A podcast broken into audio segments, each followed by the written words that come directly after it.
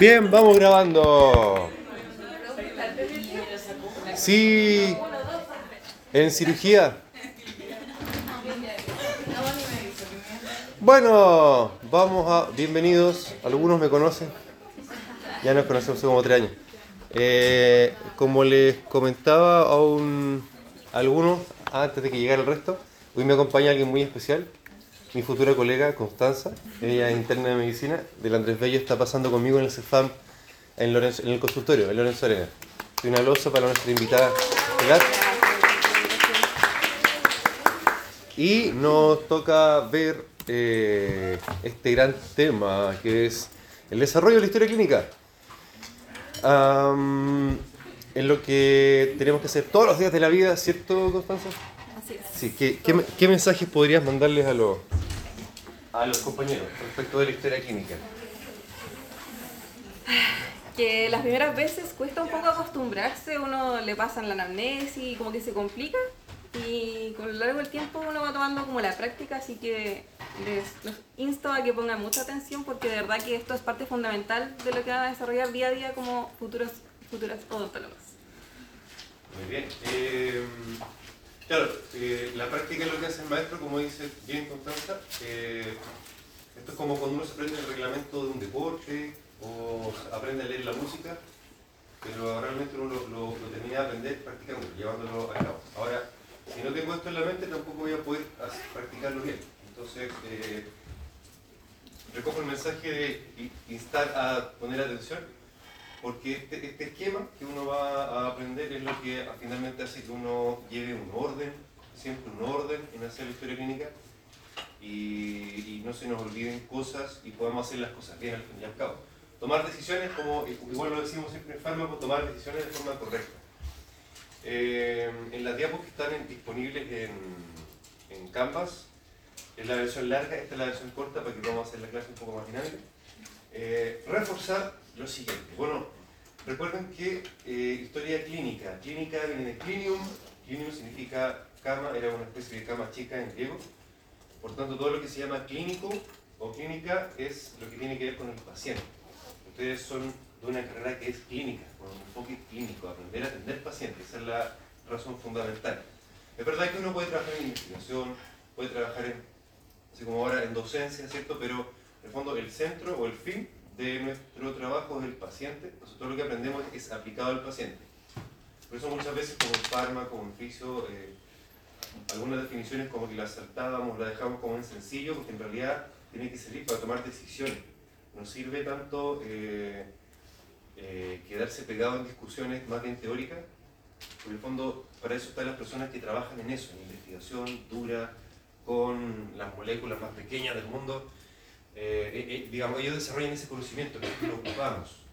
Obviamente que nos nutrimos mutuamente, ellos necesitan de, digo ellos como si fueran seres extraños, pero en realidad es, parte de la actividad humana, son áreas de trabajo distintas pero que se complementan al fin y al cabo. Bueno, lo que nosotros nos toca hacer es justamente atender pacientes y eso significa algunas veces llenar algunos vacíos de conocimiento con otros conocimientos que uno tiene para poder, insisto, nuevamente tomar decisiones correctas. Cuando uno hace una historia clínica bien, por una parte eh, tiene un fundamento médico para poder argumentar cuál es el diagnóstico con el cual yo voy a trabajar, cuáles son las decisiones que yo voy a tomar en términos del tratamiento, la cirugía que le voy a hacer, los exámenes que les voy a pedir. Todo eso se basa en un fundamento, no, es arbitrario. No es como cuando uno va a la consulta y le piden exámenes como porque sí, y no le preguntan ni qué edad tiene. ¿Le ha pasado? Como la chorrera de exámenes a la primera bueno, eso está relativamente mal, relativamente, porque depende del caso, claro. Eh, pero uno se supone que cada decisión que toma está fundamentada en algo, no es solo porque sí.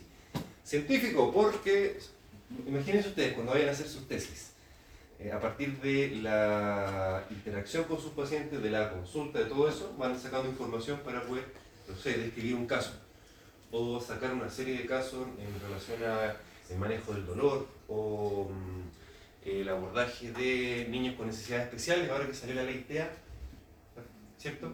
Y que también es todo un tema que está en desarrollo en la odontología, eh, en todas partes en realidad, pero la odontología igual es un tema, un temazo fuerte. Aspecto legal, porque puede ser usado en su contra si usted lo hace mal. usted toma una decisión y quedó, digamos, algunas veces uno enfrenta grises, no todo es blanco y negro en la vida y en la carrera tampoco. Muchas veces uno tiene que tomar decisiones como jugándosela por, siempre por el, mejor bienestar del paciente, obvio, obvio, eh, y eso es lo que a usted le sirve como resguardo en caso de que pase cualquier cosa. O bien, como lo decíamos en la, en la receta, pues, con si se presta para el deseo, eh, usted tiene el resguardo de que eh, la decisión la tomó bien, actuó de forma correcta porque usted registró correctamente en su documento. Es como su historial de vida, una cosa así. Eh, económico y también humano. Económico porque todo lo que uno hace tiene un costo. Cuando uno le pide un examen al paciente, eso implica movilizar ciertos recursos. La persona tiene que gastar de su bolsillo o de su aseguradora, llámese FONASI, SAPRE, cualquier otra pero en el fondo hay un costo siempre. Eh, aunque ustedes sean los que le paguen el tratamiento al paciente para poder terminar la clínica, cosa que pasa, ¿cierto? Habitualmente, quizás no debería, pero pasa. Eh, hay un costo asociado, por tanto, lo mismo, hay que saber justificarlo y humano porque al fin y al cabo igual refleja qué tan bien nos llevamos con el paciente. Algunas veces nos ha pasado, no sé si lo hemos visto en la historia clínica allá, que uno abre la, la historia y aparece un aviso, historia electrónica, por lo demás. Y no sé, paciente conflictivo. Puede ser, puede ser. Eh, igual les instaría a que eviten registrar cosas más bien emocionales de uno, así como eh, si hay un maltrato hacia el funcionario, por supuesto que sí, pero, pero algunas veces hay mensajes que son como que uno se, se rasca el cuero cabelludo y dice, pero ¿qué habrá pasado aquí? acuerdo que una, colega una vez puso en el anuncio que se abre cuando uno, cuando uno pincha la historia clínica del tiro, sale como un anuncio, una especie de portada del paciente. Una colega le puso paciente peluquero. Y ya está bien que registre la, actividad, pero así como que sea la primera etiqueta que le pone al paciente es como raro. No sé qué habrá pasado por la mente de esa, de esa colega en ese minuto, pero como que nunca nadie se olvidó. paciente peluquero. Digo, está bien, parece que sí. Parece que sí. No, pero, pero en el fondo eh, está bien que uno registre lo que trabaja el paciente. Pero como digo, ¿será eso tan importante como para ponerlo, ¿cierto? Como hmm, extraño. Bueno, eh, si ustedes se van a trabajar a la punta del cerro y tienen una servilleta, una toalla nueva, un papel higiénico limpio, para hacer la historia clínica, ustedes deberían ser capaces, esto desde la teoría por supuesto, deberían ser capaces de hacer la historia clínica ahí, porque la historia la desarrollan ustedes en su mente, no es, eh, no es un formato que uno le entreguen, no es eh, la historia clínica electrónica, sino que la, la, elaboran ustedes, se registra por supuesto, debe que registrar porque si no valgo, para poder comunicarle a otro colega, etc. Pero es en la cabeza de ustedes que se va desarrollando esto eh, conforme uno va hablando y examinando al paciente porque en el fondo esa es la secuencia de datos que me va a llevar a un diagnóstico. Así como el mecánico, que si ustedes llevan el auto o la bicicleta o lo que sea, y les pregunta ya, pero eh, hacía algún ruido, hacía algún otro ruido, vibraba no vibraba, costaba doblar para un lado, costaba doblar para el otro, esa puede ser la dirección, etcétera, etcétera, etcétera. ¿Te has fijado? Lo mismo, lo mismo. Eh, pero en el fondo esto llevado a la práctica clínica con pacientes y usando su conocimiento, todo el que ustedes ya tienen, anatomía, fisiología, ahora están aprendiendo farmacología, pensamiento crítico, ¿cierto? Sí. Bien, entonces insisto, si uno está en la punta del cerro y no tiene nada, no tiene ningún lugar donde anotar, o tiene una servilleta, una hoja de papel roneo, ¿te acuerdas del papel roneo? Uno que es amarillo, no alcanzan a conocerlo eh, deberíamos ser capaces de hacer la historia clínica, porque la hacen ustedes. No, la, no, viene, no viene en bandeja, la hace uno, porque ese es el fundamento que uno incluso podría ser capaz de presentarlo oralmente a un colega, así como cuando le deriva a un paciente, colega, tengo este paciente de, no sé, eh, algún, algún ejemplo. Mm, ¿Para una interconsulta? Así como presentar a un paciente rápidamente. como cuando en medicina interna piden como ya el paciente tanto y hay que entregárselo al, al gastro. Al gastro, ya. Eh, doctor, tengo una paciente de 65 años que consulta por diarrea de explosiva de 5 días de evolución, ha sangrado, necesito que la evalúe para poder hospitalizarla. Eh, la paciente no refiere más síntomas, ni baja de peso. ¿Y no tiene ningún antecedente? No, no, no tiene ningún antecedente, es lo que tiene 65 años. ¿No se ha operado de nada? Tampoco antecedentes quirúrgicos, alérgicos, no tiene nada. ¿No usa ningún medicamento? Sí, no, usa de manera crónica, hace como 5 años. ¿Por qué todos los días. ¿Por qué motivo? Porque la vecina le dijo que usara aspirina para evitar infarto.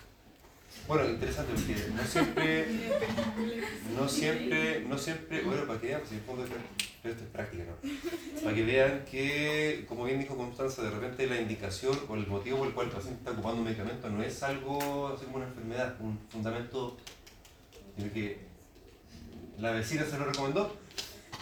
Bueno, puede que la vecina sea cardióloga, no sé, pero, eh, pero igual es importante de registrarlo Igual es importante de que esos, esos datos que pueden ser medio rosa, medio amarillo, medio no sé, eh, igual deben estar. Toda, toda información puede ser usada a favor o en contra suya, o ambas.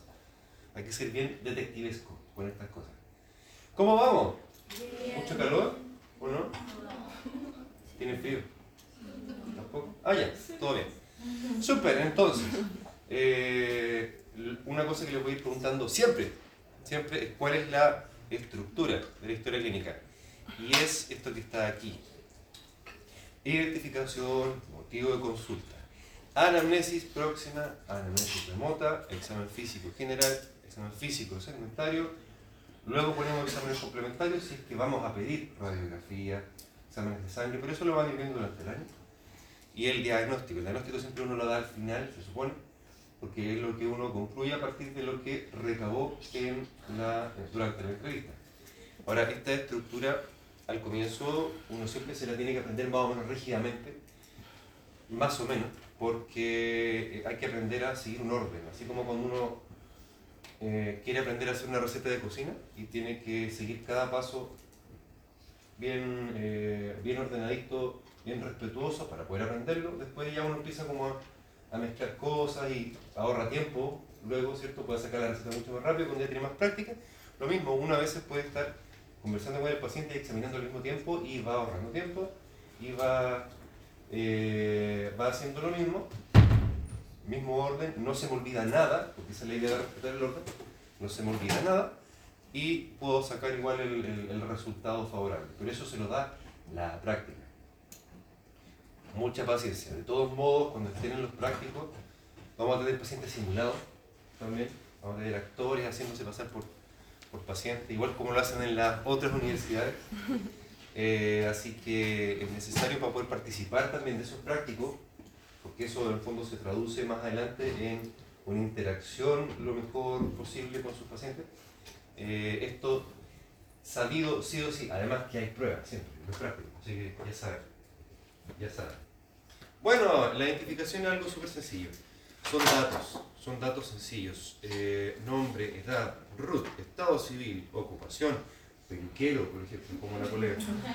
Eh, procedencia, de dónde viene el paciente, dónde vive, eh, si es que tiene alguna religión o no, si es que pertenece a un pueblo originario o no, si es que tiene, por ejemplo, algún nombre social, personas que están en transición ¿cierto? de género.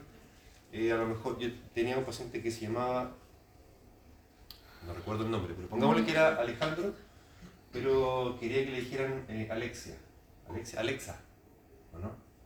Bueno, era, era, uno de esos dos. Era uno de esos dos.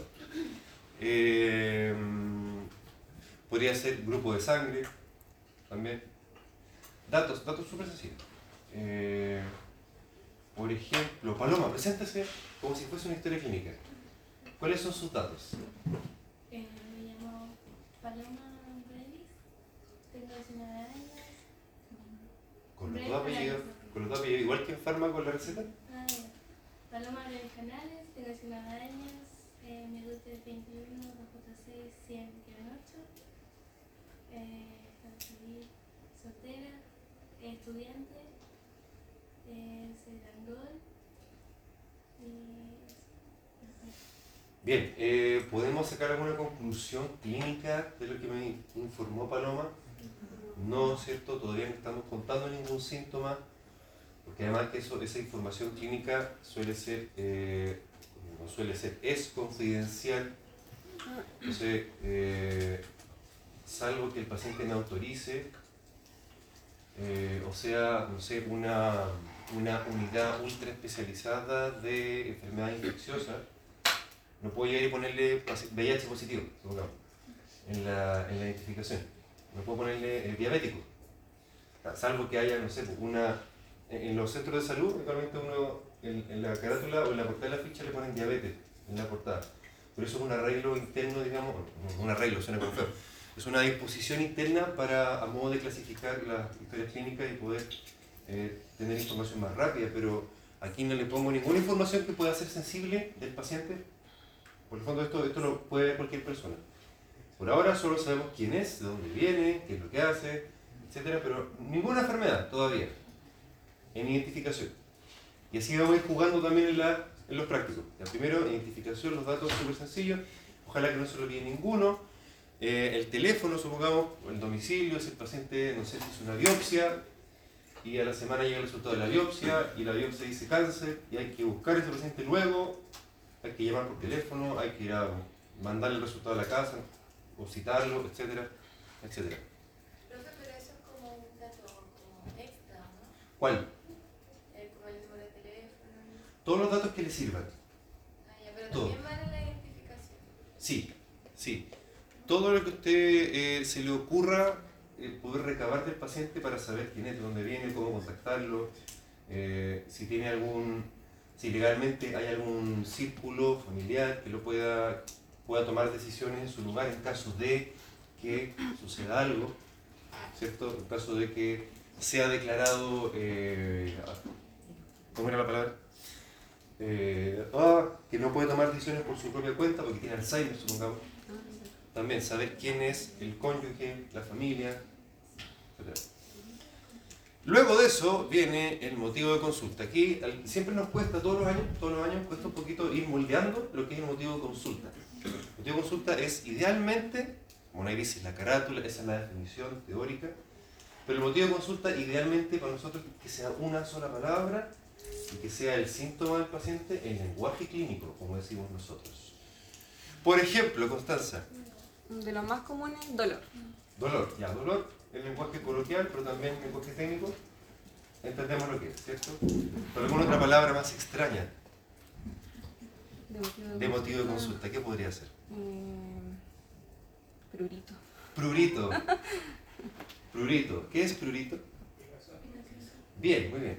Pero en la clínica lo ideal ponerle prurito. Si no me acuerdo de la palabra, no es ningún pecado, le pongo picazón, entre comillas, no sé. Y acá, acá empezamos a, como a separarnos por especialidad, porque algunos, algunas especialidades, le- motivo de consulta, eh, les van a pedir que lo pongan literal lo que dijo el paciente, en palabras del paciente. Eh, pero acá en cirugía, a modo de ejercicio para ir partiendo con la doctora Concha, digamos, lo- el acuerdo es póngale el lenguaje clínico, tradúzcalo. Tradúzcalo. Por ejemplo, si el paciente me cuenta que, ¿qué podría hacer? Mm, que viene porque se le inflamó un lado de la cara. Ya que se le inflamó un lado de la cara. Doctora, vengo porque se me inflamó un lado de la cara. ¿Qué debería ponerle yo en la- el motivo de consulta? Si hay que ser lo más técnico posible. Inflamación. ¿Cómo se diagnostica la inflamación? Tumoración. En primer lugar, la inflamación ya sería un diagnóstico. Como la inflamación ya es un diagnóstico, tengo que buscar los signos clínicos. ¿Se acuerdan?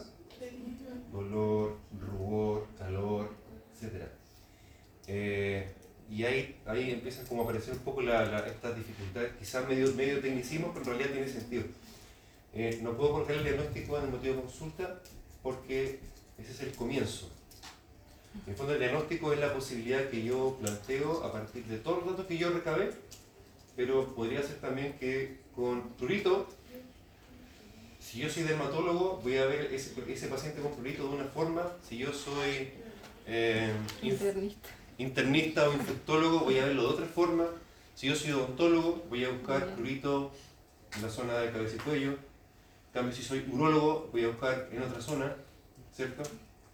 Entonces, por eso que eh, ordenamos bien la información que presentamos en la historia clínica porque además cualquier colega del equipo de salud, cualquiera, asistentes sociales, psicólogos, fonoaudiólogos, deberían ser capaces de trabajar con esa información. Por eso debe ser un lenguaje bien limpio, bien puro.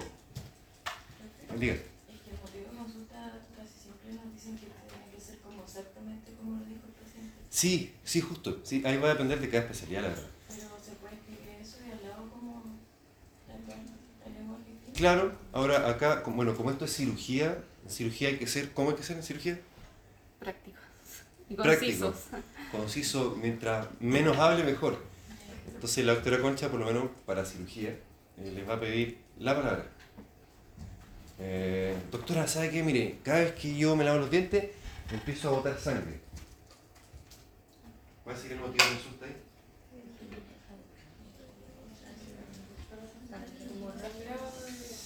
No es incorrecto decir sangrado de. ¿Y cómo, cómo se dice sangrado de encía? Podría ser hemorragia gingival o contraigan a más todavía gingivitis, itis significa inflamación. Sería el diagnóstico. ¿Sería más diagnóstico? Eh, pero de acuerdo a lo que me dice el paciente, yo puedo decir que tiene una gingivorragia, hemorragia gingival. Como digo, mientras más contraído, mientras más sencillo, preciso, limpio, puro el lenguaje, mejor. Porque, como digo, todos deberían ser capaces de ocupar esta historia clínica.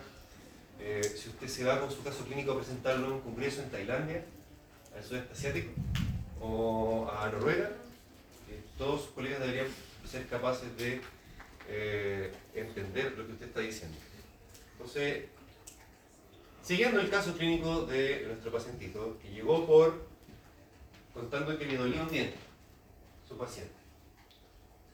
Usted está haciendo su historia clínica en una hojita que llegó, la sacó de la impresora, no le pregunta a nadie, y sin embargo se la arregla perfectamente bien porque, insisto, la historia clínica la hace usted en su cabecita. Y ahí la lleva eh, la plasma en este pedazo de papel. Anamnesis. ¿Qué significaba anamnesis? ¿Lo vieron en no? Es como Di- Preguntas al paciente. Sí, anamnesis es recordar. Significa recordar. Amnesia, olvidar. Anamnesia es recordar. con, eh, con el fin de obtener una información para llegar a un buen diagnóstico. a un buen diagnóstico, ¿cierto? Eh, por tanto, y bueno, lo ideal es que uno siempre lo haga de forma dirigida. Le, pregunto, le voy preguntando al paciente, por ejemplo, doctora Constanza, yo soy su paciente. Pregúnteme. Ya. Cuénteme, señor Gerardo, Gerardo. ¿en qué lo puedo ayudar el día de hoy? Eh, me duele. Eh, me siento que como que cuando estoy haciendo ejercicio, porque entré al programa de adulto mayor eh, del, del consultorio, Ya. y nos, nos hacen hacer ejercicio ahí, bailamos, hacemos puras cosas y siento que me empieza como a, como a molestar aquí el pecho. Ya. ¿Dónde específicamente le duele? ¿Me podría señalar con un dedo o lo más exacto posible dónde le, dónde le duele? Sí, me duele como aquí. Ya. Perfecto. ¿Hace cuánto que le apareció ese dolor? Mire, yo calculo porque yo llevo un año ya participando con, con los adultos mayores del consultorio y calculo más o menos que hace como unos dos meses, dos meses que, me, meses. que estoy ahí de lo mejor y, y es raro porque antes no me pasaba. Ya. Y por ejemplo, si usted me podría decir cómo es el dolor, si es algo que le aplasta, algo que le punza, es como Sí, eléctrico. Ya, ya que me lo menciona así, siento como una presión acá, como que me... ay, ah. y cuando me viene como que me tengo que ir, sentar un poco y ahí descanso, serán unos 20 segundos, 30 segundos y desaparece.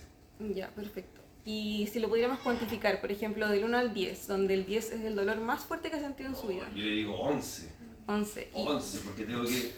Porque no puedo seguir, no puedo seguir haciendo, haciendo nap, tengo que parar. Ahí respiro un poco, ya, me hago el ánimo, vuelvo.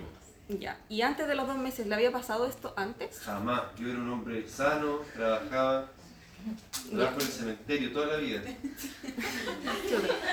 Ya. Me parece. Ya, Y- doctora, doctora Constanza, perdón. Eh, ¿Alguien podría contar la historia de don Gerardo? La historia, anamnesis, historia. Porque la identificación lo saltamos, ¿cierto? Sabemos que se llama no le preguntamos la edad, nada. Pero para efectos prácticos, ¿cuál fue su motivo de consulta? Dolor, bien, dolor.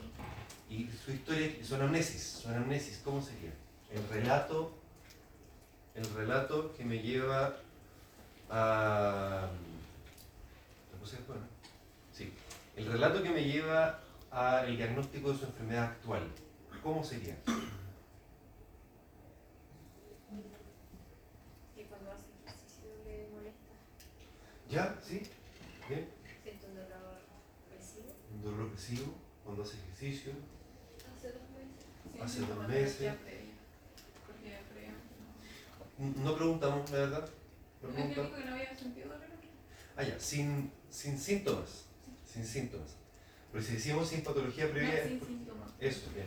Sin síntomas, eh, nosotros habitualmente en medicina aprendemos a decir previamente en buenas condiciones, en toda la historia, paciente previamente en buenas condiciones, con historia de.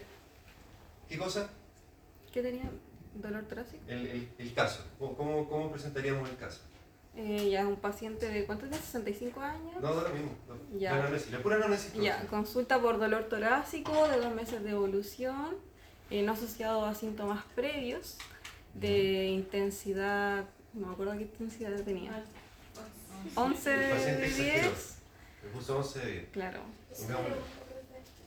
Por ejemplo, igual estábamos viendo la semana pasada que igual hay pacientes que como que mienten el dolor y como al final, ahí por ejemplo si dice 11, obviamente no tiene 11 porque está hablando, no grita ni nada. Ahí qué se le coloca Claro. en la ficha. No, en la- uno debería creerle siempre al paciente la verdad, eh, porque aparte la percepción del dolor siempre es distinta en cada persona, eh, depende de las circunstancias. Entonces, cuando se pone medio turbia la cosa, mejor pongámosle de alta intensidad. Ah. Hagamos la vida simple, pongámosle muy intenso, de gran intensidad, o de tal intensidad que le impide hacer sus actividades. Porque algunas veces uno igual comete error como de forcejearle, ya, pero dígame, de 10, ¿cuánto? Oh, es que me duele harto. Ya, pero ¿cuánto es? Y al final, que en realidad, ¿qué sentido tiene? eh, si, si no vamos a llegar a ninguna parte, vamos a terminar peleados con el paciente. Eh, claro, pues, como digo, nunca, nunca hay que, siempre, perdón, siempre hay que creerle al paciente. Uno trabaja para ayudar al paciente, no para... ¿Cuál es- ¿Qué es lo más importante, el paciente o la historia clínica? La historia clínica está en favor del paciente. Entonces, si yo por último no tengo el dato preciso, eh, no sé, me las arreglo. Yo soy el profesional, yo tengo que saber arreglármelas. Ustedes. Eh, enfermedad actual. Enfermedad actual. Si aquí vienen algunas sutilezas. Si el paciente tiene una enfermedad que dura tres años, pacientes con, con, no sé, con fibromialgia, por ejemplo, que tienen dolores de mucho tiempo, que tienen eh, personas con problemas mentales también, depresión o, o trastornos de, otro tipo, eh, son problemas que pueden durar muchos años, pero siguen siendo la enfermedad actual por la cual llegó. Por la cual llegó. Los antecedentes, tipo tengo hipertensión arterial, van en la anamnesis remota, que eh, viene siendo ya un listado de datos. A diferencia de la anamnesis próxima, que si se fijaron en un relato, paciente que consulta por dolor torácico, que aparece con el ejercicio de alta intensidad que impide continuar con sus, con sus actividades, que cede con el reposo, que disminuye al descansar, ¿cierto? Eso es el análisis próximo, un relato, una historia que estoy contando. Y después viene el análisis remota, que es un listado de cosas. Paciente hipertenso, paciente en tratamiento por cáncer, paciente operado de los cuatro terceros molares, paciente eh, que fuma, hábitos, ahí ponemos si fuma o no. En la diapositiva de la diapo grande está, está el detalle. Paciente que fuma dos días al día, paciente que bebe alcohol, y yo le pregunto cuánto alcohol bebe y me dice, no, yo me sirvo. Sí. ¿Cierto? ¿Usted bebe alcohol? No, yo me sirvo nomás. Bueno, ese tipo de cosas también lo enfrentamos bastante y ahí, insisto, uno tiene que ser profesional y bien técnico. Y le, sigo preguntando, le sigo preguntando, pero ¿qué significa me sirvo? ¿Qué cantidad? En, en concreto, ¿cuánto? Yo, eh, ¿Usted fuma? Sí, pero fumo social nomás. Ah, ya. No, porque es muy distinto a una persona que fuma 10 cigarros, donde ya hay contraindicación de ciertos implantes incluso. No recuerdo cuál específicamente, pero lo van a aprender por supuesto con la doctora. Eh, entonces ya el puro dato, el puro número, ya me, me, cambia. Me cambia completamente el panorama y el manejo con el, con el paciente. ¿Qué otro, qué otro, qué otro ejemplo? Ejemplo de... Como el, de, a ver, de, de- la mota. Otra cosa súper importante que puede parecerle súper extraño, pero dentro de lo ginecobstétrico, Abortos. claro, sí, abortos a repetición que ha tenido la persona puede significar en algunos casos problemas de hemorragias, trastornos de la hemostasia primaria o secundaria.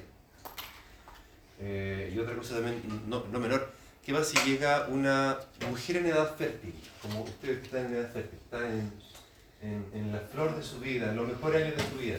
No, todos los años de la vida pueden ser los mejores. Depende de cómo uno lo haga, ¿cierto, Constanza? Sí. Eh, llega, usted está trabajando en una urgencia dental y tiene que tomar una radiografía de esa paciente. Y esa paciente está, está asustada porque está con mucho dolor además y se le olvida contarle que... Y la mete nomás tomarle rayo. ¿Qué puede haber pasado si hubiese estado embarazada? Fue, como dijo, fue. Fue, la guagua fue. Podría ser. Pero eso. Eh, la verdad es que si, si, si tiene embarazo, como está en desarrollo igual, lo ideal es que radiografía, o bien con protección, con la protección con plomo. Profe, con protección no pasa nada. Eh, no debería pasar, pero no sé si, ahí no recuerdo si es que dependiendo del trimestre, ahí no recuerdo. Ahí no recuerdo. Pero de todo modo igual, lo- el, el punto es,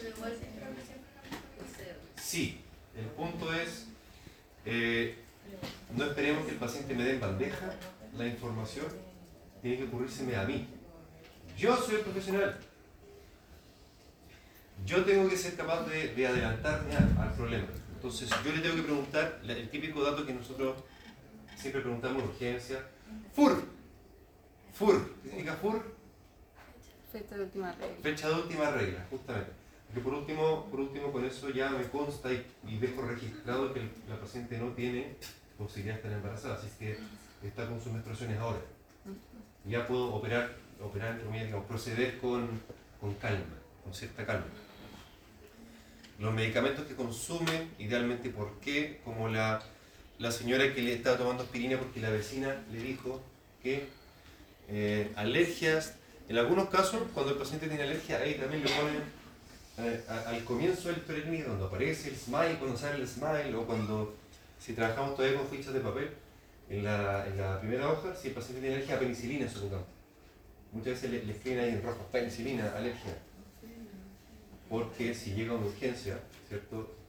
Paciente con compromiso de conciencia o no puede hablar porque está con el filo objeto eh, y no puede entregar la información, obviamente que eso me, me puede salvar la vida, salvando la vida al paciente. Eh, ¿Cómo vamos? ¿Seguro? ¿Quieren parar un poquito? ¿Sí? ¿No? ¿Sí? Ya.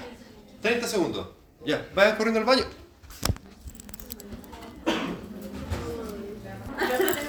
Dígame, ¿qué duda tiene? Claro, es que ficha es como el, el documento papel o el cartón o lo que sea, como el, el- concreto. Bien, eh, diferenciar un poquito. Síntoma de, signo. Más adelante aparece la diapo con la definición de signo. Estas son, estas son definiciones que están en los libros de semiología, los clásicos. Eh, lo importante es, síntoma es lo que le molesta al paciente es un malestar subjetivo. Esa es la palabra clave. Los síntomas son subjetivos eh, y los signos son objetivos. Por eso decimos siempre que los síntomas van en la anamnesis próxima, muy bien, porque en la anamnesis remota va... No, los, an- los antecedentes. Antecedentes tales como diagnósticos médicos, quirúrgicos, odontológicos, psicológicos, ginecobstétricos, farmacológicos, etc. Los signos... Ah, bueno. Eh, ya. Lo correcto, cuando uno hace una historia clínica, lo correcto es agotar el síntoma. Así le, le llamamos. Agotar el síntoma significa preguntarle al paciente todo lo que me pueda decir de su síntoma. Desde cuándo lo tiene, dónde le duele, si se irradia o no se irradia. Carácter, ¿cómo es? Es, como, como preguntó la doctora Constanza recién, es eh, opresivo, es punzante, es eh, pulsátil. Porque, por ejemplo, eh, los dolores por migrañas, que también podría doler la cavidad oral, son típicamente pulsátiles. Eh, se dice que los dolores eh, de origen eh, molar por la, las neuralgias por, por patologías dentales son terebrantes. Terebrantes. Como un taladro. Terebrante. Eh, si es. ¿Qué más podría ser? Eléctrico, fulgurante, así como una corriente. fulgurante, urente, etcétera, etcétera. Todas esas palabras que bueno, van a ir viendo cuando vean cada enfermedad. Intensidad, si es que es eh, de baja intensidad, si es que es de moderada intensidad, si es que se atenúa o se agrava con algún factor con las comidas frías, al comer helado, con el calor, al masticar, al dormir, empeora la sensación de bruxismo, no sé cómo lo estarán definiendo actualmente, etc. Pero agotar el síntoma, llegar al- a la mayor cantidad de detalles posibles de la, el cuadro clínico del paciente. Porque en un porcentaje no menor, Constanza, ¿cierto? El diagnóstico se hace con la pura Anamnesis. anamnesis, sí. Y el resto es para confirmar, descartar, etcétera, etcétera. Entonces, nuestro paciente tiene un cuadro de 3 días de evolución de odontalgia en la pieza 3.2, que se exacerba con la ingesta de líquidos fríos. No tiene fiebre, eso es otra cosa muy importante. En la anamnesis, idealmente, no idealmente, lo correcto es, así como registro los síntomas positivos, registro los síntomas negativos, así le llamamos. Síntomas negativos es lo que no hay. Pero que se nota que yo le pregunté. Porque no es lo mismo tener un dolor de tres días sin fiebre que tener un dolor de tres días con fiebre. ¿Cierto? ¿Cómo se llama cuando uno no puede abrir la boca? No. Luxación sería el diagnóstico. Pero el síntoma se llama... No. Una palabra que empieza con T. Trismo. Trismo. Ya, no es lo mismo tener un trismo sin fiebre que un trismo con fiebre. ¿Cierto? Al tiro, sin haber pasado por el resto de cirugía, trismo sin fiebre, no hay un proceso inflamatorio. No hay un absceso, por ejemplo, que sí podría haber si el paciente tiene trismo y está con fiebre. O un absceso, eh, digamos, eh, sí, estaba pensando en absceso maceterino o eh, molar, etc. De ahí que síntomas positivos, lo que sí hay, y síntomas negativos también. Eso también me da un diagnóstico, ¿cierto? En medicina siempre decimos que un examen físico normal igual sirve para el diagnóstico, ¿cierto? Por ejemplo, algún ejemplo. ¿De examen físico normal? Sí, alguna enfermedad que tenga examen físico normal. Último, cierro el pantalón abierto. Podría ser. no sé, eh, Depresión. sí, depresión, Bueno, ¿cierto? Los trastornos de, la, de salud mental en general, el examen físico va a estar normal. O incluso un paciente con enfermedad coronaria que tiene eh, preinfarto, veremos más adelante cómo se llama correctamente, eh, cuando viene a la consulta, eh, digamos condiciones tranquilas, nada, todo puede estar bien, absolutamente bien. Pero igual nomás tener una plaquita de ahí colesterol que le está tapando y le puede producir lo- los problemas cuando se somete a esfuerzo o a ejercicio. ¿Bien? ¿Vamos bien? Maravilloso. Y en examen físico es donde van los signos. Muy bien. El examen físico consta de dos partes. ¿Tiene acá o no? Sí, sí, en general, si el paciente, ahí lo vamos a ir practicando también, en, lo- en los prácticos que tengamos, eh, ya sea para trabajar sin paciente simulado o con paciente simulado, le- yo mismo le voy pidiendo que eh, si el síntoma del paciente es, no sé, que le sangra la encía cada vez que se lava los dientes, eso debe ir correctamente en una sección de la historia clínica que es la anamnesis próxima. Si ustedes observan que el paciente tiene sangre en su encía, eso debe usted registrarlo y en su mente, por supuesto, eh, ordenarlo en el examen físico, del cual existen ah, dos, que son los que están mencionados ahí abajo. Examen físico general o examen de primera impresión, también le llaman, ¿cierto? Y examen físico segmentario, que es el examen que, como podríamos decir, en un chileno por presa. Vamos por cabeza, cuello, tórax, extremidades, abdomen, etcétera, etcétera, etcétera.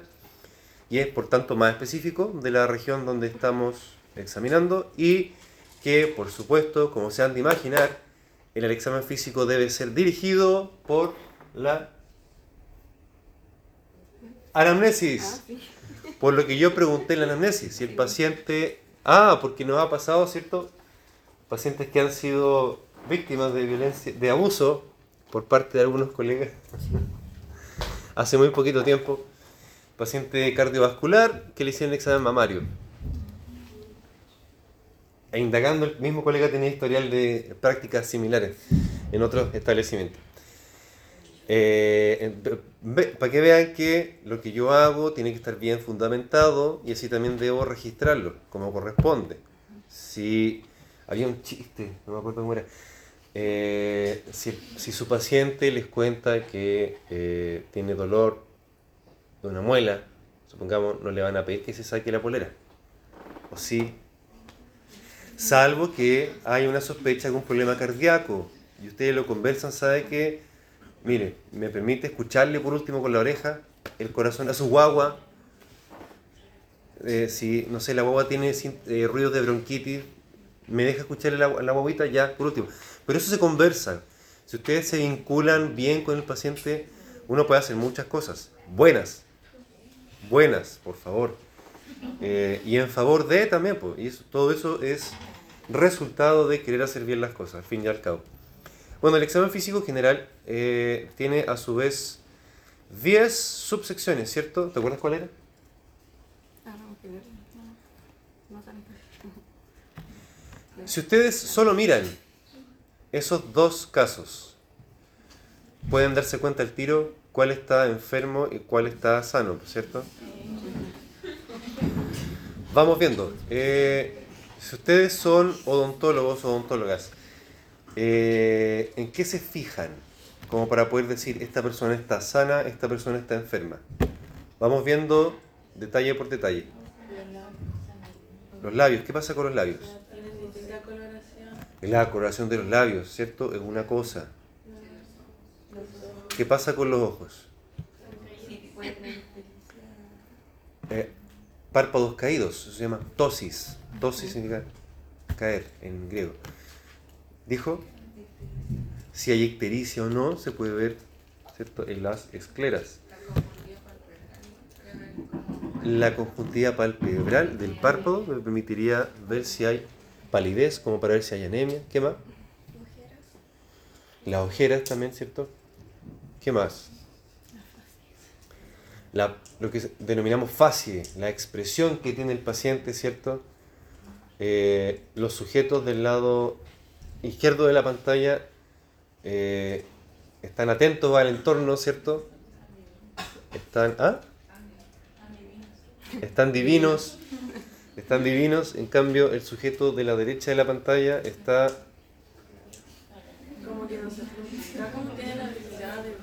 Además tiene la, la eh, desviación de la mirada, pongámosle, ¿cierto? No, si uno no sabe la palabra, lo describe. Lo describe bien, eh, bien técnicamente. No le pongo paciente feo. Paciente se ve feo. Puedo ponerle paciente de mal aspecto. Puedo ponerle paciente con aspecto deteriorado. Pero sigue siendo una descripción bastante, bastante más objetiva que decir paciente con cara de muerto. No sé, por decir algo. Sí, ¿qué más? Hay, hay cositas acá, signos del examen eh, oral que uno puede...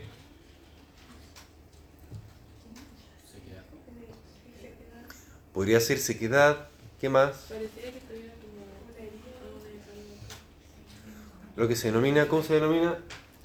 La se- se- serostomía se llama la sequedad, pero en, la, en las comisuras labiales, ¿cómo se llama eso? Quelitis angular, o queilosis también angular. Muy bien. Y eso puede ser síntoma de, lo veremos más adelante, de anemia, anemia ferropénica. Eh, además, mírenle la, la- la- palma de la mano, porque si uno mira el dorso de la mano, eh, esta persona tiene la piel más oscura, no va a encontrar palidez. Pero si uno le mira la palma, ¿se fijan? Y si comparan ustedes con su propia palma, rosadita, sanita, preciosa, divina, divina, ¿se fijan? Que hay, hay cambios, salvo que ustedes tengan anemia, por supuesto. Pero hay uno, a pesar de que es de piel más oscura, ¿cierto? Igual se ve pálido. Fíjense en la línea de implantación del pelo, del cabello. En, en estos casos, ¿hay algún problema? Ninguno. Es perfecto. Y aquí la línea de implantación del cabello está, ¿cómo se dice? Eh, regresada. ¿Cierto? También las cejas. ¿Cómo están las cejas aquí? Ah, sí, las cejas. Cejas pobladas, muy bien. Y acá, ¿cómo se dice cuando, cuando el cabello y el vello están débiles? Cejas ralas. Ralas. Cabello ralo. Quebradizo, se nota, ¿cierto? Pero eso no será tal vez porque es como característica de la persona. Podría ser también, podría ser también. Pero por eso también es importante que uno se vaya acostumbrando a hacer el examen físico para acostumbrarse a la normalidad, para poder comparar. Bueno, por eso uno pasa a anatomía, pero también aquí donde el, encargo es aprovechen al hermano chico, al- a la abuela, al tío, a la polola si quieren, al pololo, y hagan examen físico, entre los amigos también, para que se acostumbren a a la normalidad. El examen físico general tiene todos esos puntos, pero yo solamente les voy a pedir que se aprendan los últimos cuatro, denominados signos vitales. Pulso, presión, temperatura y respiración son los puntos clásicos, pero vamos a agregar alguna- algunos detalles, ¿cierto?, que son más útiles desde la práctica, ¿cierto? Ya, primero que todo, el pulso arterial, ¿saben tomarlo? Hay muchos lugares donde uno puede tomar el, pulso. Eh, los más utilizados y los más recomendados, el pulso radial. Ustedes ocupan por lo menos dos, ojalá tres, dedos eh, proximal a la eminencia tenar. ¿Se acuerdan de la eminencia tenar? Tenar de tenaza, como el pulgar. La guatita que tiene el pulgar aquí en la mano. Y ahí ustedes se van proximal a ella. ¿Se acuerdan de proximal? Y ahí apriétense y deberían encontrar el pulso. Ay, eh. Hay pulso. Usen a su compañero o compañera. Tomen, tómenle la manito y pálpenle el pulso radial. Y uno podría comparar un pulso de una mano con el pulso de la otra y podría orientarse a algunos problemas cardiológicos, pero ya es capaz de es el pulso radial. Y el otro, el pulso que nos interesa más bien cuando estamos ante una urgencia, paciente en paro, ¿cierto Constanza? A Constanza le tocó, le tocó enfrentar su primer paro cardiorrespiratorio con nosotros, en el VIL consultorio. En el Bill consultorio de. No voy a decir el nombre. Eh, pulso carotidio. Buscan el ángulo de la mandíbula. El ángulo de la mandíbula. Bajan por el borde anterior del esternocleidomastoideo y ahí deberían palpar. Es el pulso más, más intenso que se puede palpar, clínicamente al menos. Y ese pulso no es muy recomendable eh, que, digamos, que los pacientes uno lo vaya viendo porque personas que tengan problemas cardiovasculares podrían tener una plaquita de ateroma, una plaquita de colesterol, le llamamos siempre, y desprenderla, producir algún accidente y eso no sería lo deseable. Por tanto, solamente lo, lo examinamos cuando el paciente está en paro. Necesitamos palpar un pulso fuerte, ahí lo buscamos. El resto del tiempo, usted pulso radial.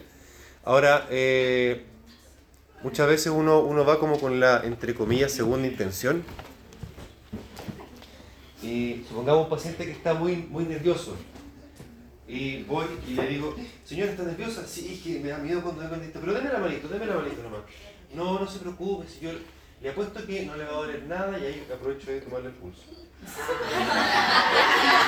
Dos por uno, dos por uno. Van, tranquilizan a su paciente y empiezan. Porque ustedes son profesionales clínicos. Son profesionales clínicos, tienen que aprender a, tienen que aprender a manejar al paciente. Sí, es como. Ah, eminencia tenar. Como tena- de tenaza. El pulgar que es la tenaza. ¿Dónde? Acá. Tantos control. Eh, ya, eso. ¿Qué más? Bueno, el pulso, ¿saben cuánto es lo normal? Creo que está en la diapositiva anterior.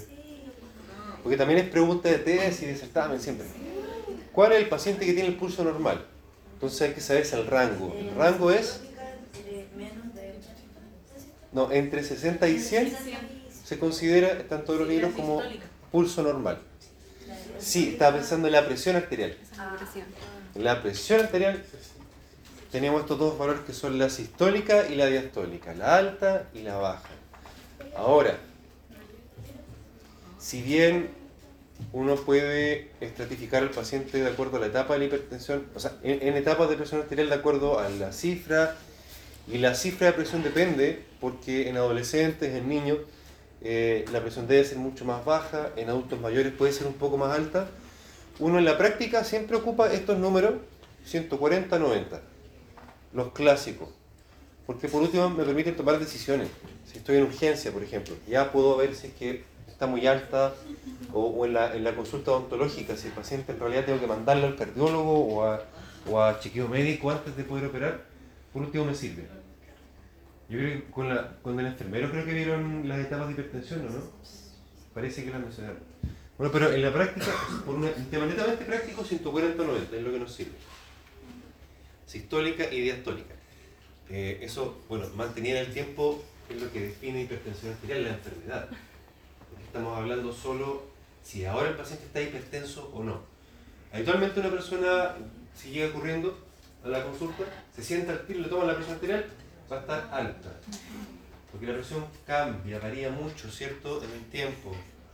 Eh, si está nerviosa, muy nerviosa, va a estar alta también. Siempre uno puede ir tomando pequeñas decisiones. Esperemos un poquito en la sala de espera, vaya, respiren un poquito, vuelvan 20 minutos, tomamos la presión de nuevo, etcétera, y nos asesoramos si es que está realmente descompensado o no el paciente. Con calma, todo con calma, sobre todo cuando se trata de la presión arterial, porque, bueno, siempre pasa, ¿cierto? Sí. Y el café y el tabaco igual son factores que influyen harto. Y no siempre les preguntamos, como, o sea, ¿ha tomado desayuno, tomó un café, fumó antes de que le tomáramos la presión? Que eso aumenta más la presión. Puede ser café, también puede ser mate, Ujú. el té también, menos, pero igual. Las Red Bull, las Monster, también, obvio, ¿cierto? Con mayor razón. Si durmió mal, no ha pasado harto, ¿cierto? Eh, los medicamentos que toma, como iremos aprendiendo durante el año en fármaco, eh, hay, hay medicamentos que son hipotensores que bajan la presión, que el paciente hipertenso no se los tomó, obviamente, o es esperable que esté más alta, Entonces ahí, bueno, ahí tendrán que ir tomando las decisiones de acuerdo a lo que vayan aprendiendo con los profes en clínica. Todo con mucha calma. Ah, y ustedes también van a aprender a tomarse la presión. No sé si la tomaron ya. No. No, pero más adelante sí. Les toca, les toca práctico de eso. Sí. Eh, temperatura también. Les voy a pedir a los prácticos que se acuerden de preguntar o averiguar. Averiguar la temperatura. Eh, existen varias formas de tomar la temperatura, ¿cierto, Constanza? Sí. Sí, la axilar es la que más ocupamos, sublingual y también está la otra, la intrarrectal. Eh, pero entre eso y colocar un termómetro en el brazo que se rompa, al final es mejor el intrarrectal. Eh, recordar que la temperatura central, que es la que se puede poner sublingual o rectal, siempre un poquito más alta que la axilar. ¿Se acuerdan? Eso lo vimos en fisio el año pasado. Bien. ¿Ah? ¿Cuál era la más? Las centrales, idealmente. Pero por, por un tema de seguridad, de higiene también. Ahora como estamos en, en todavía, todavía post pandemia, sublingual quizá no, no se puede. Axilar. Axilar. Y el niño, si es muy chiquitito, en el peor de los casos. En el peor de los casos. Eh, miren, clínicamente, porque esto viene, esto viene de la medicina intrahospitalaria, uno observa al paciente cómo está respirando, cuánto está respirando, eh, entre 16 y 25 respiraciones por minuto. Claro, eso es fácil decirlo cuando el paciente está hospitalizado. En la consulta quizá no tengo el tiempo de, de ir contando cuántas respiraciones está, como para decirle, ya quédese ahí, yo lo voy a mirar cómo usted respira. Es como raro. Pero, pero igual tengan conciencia de esto, porque el cómo el paciente respira, el cómo, amplitud, ritmo, igual puede ir dando ciertas luces de cómo está. Un paciente que respira, no sé si lo tengo bonito o no.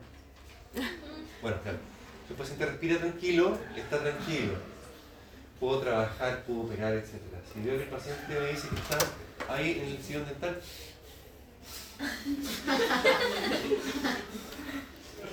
se dan cuenta que pasa algo, ¿cierto? Al tiro se dan cuenta que pasa algo. Y en algunos casos, eso puede ser signo de, De patologías que estén compensadas. de patología descompensada. Por ejemplo, un niño de 6, 7 años que está así. Y uno va y le pregunta, está todo bien, no le duele nada, pero está así. Ansiedad. No, tampoco está ansioso. ¿Qué puede hacer? Una enfermedad muy común que puede debutar con complicaciones agudas en los niños. ¿Ah? No. No, la diabetes tipo 1, Ah, En los claro, niños como que- que debut, puede debutar con cetoacidosis. Eh, habitualmente la primera forma en la que en los niños se, se pesquisa, porque no hay como... Nadie le anda haciendo exámenes preventivos, sacando sangre a los niños todos los años. Entonces, bueno, no sé cómo, cómo estarán las, las guías más actuales, pero habitualmente los niños, eh, la diabetes tipo 1 debuta con complicación aguda, con cetoacidosis, entonces están compensando el pH, ¿se acuerdan del pH? Del buffer metabólico, buffer respiratorio, entonces están... Y uno lo mira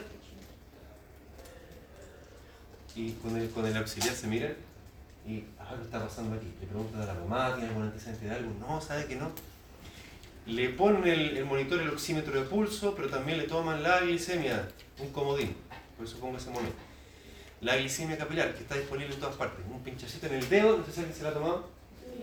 Un puro pinchacito en el dedo. Imagínense, en ese niño le toman el pinchacito en el dedo. Taquimneico, pálido, glicemia 400. ¿Qué hacen en ese caso? Derivan a dónde? A cualquier parte. Váyase, váyase, váyase, váyase. Llévenselo, llévenselo. A urgencia, en ese caso urgencia. Urgencia, porque está, hasta que demuestre lo contrario está cetoacidótico. Eh, o sea, afortunadamente estos aparatitos son súper, son bastante poco costosos, es más cara la, la cintita. Entonces siempre vale la pena tenerlo, saber tomar la glicemia. No sé si se lo van a enseñar también en, en los prácticos. Creo que sí. Eh, así que igual ténganlo presente, se lo voy a estar preguntando igual en los prácticos para que, para que se lo aprendan, para que lo hagan el día de mañana. Eh, el examen físico segmentario, como les decía hace un ratito, va por presa, pero lo que nos interesa es cabeza y cuello. ¿Cómo estamos con la hora? Ah, ya, entonces dejémoslo hasta aquí nomás. ¿Les parece? Sí. Necesito que me digan quién vino que no haya pasado la lista.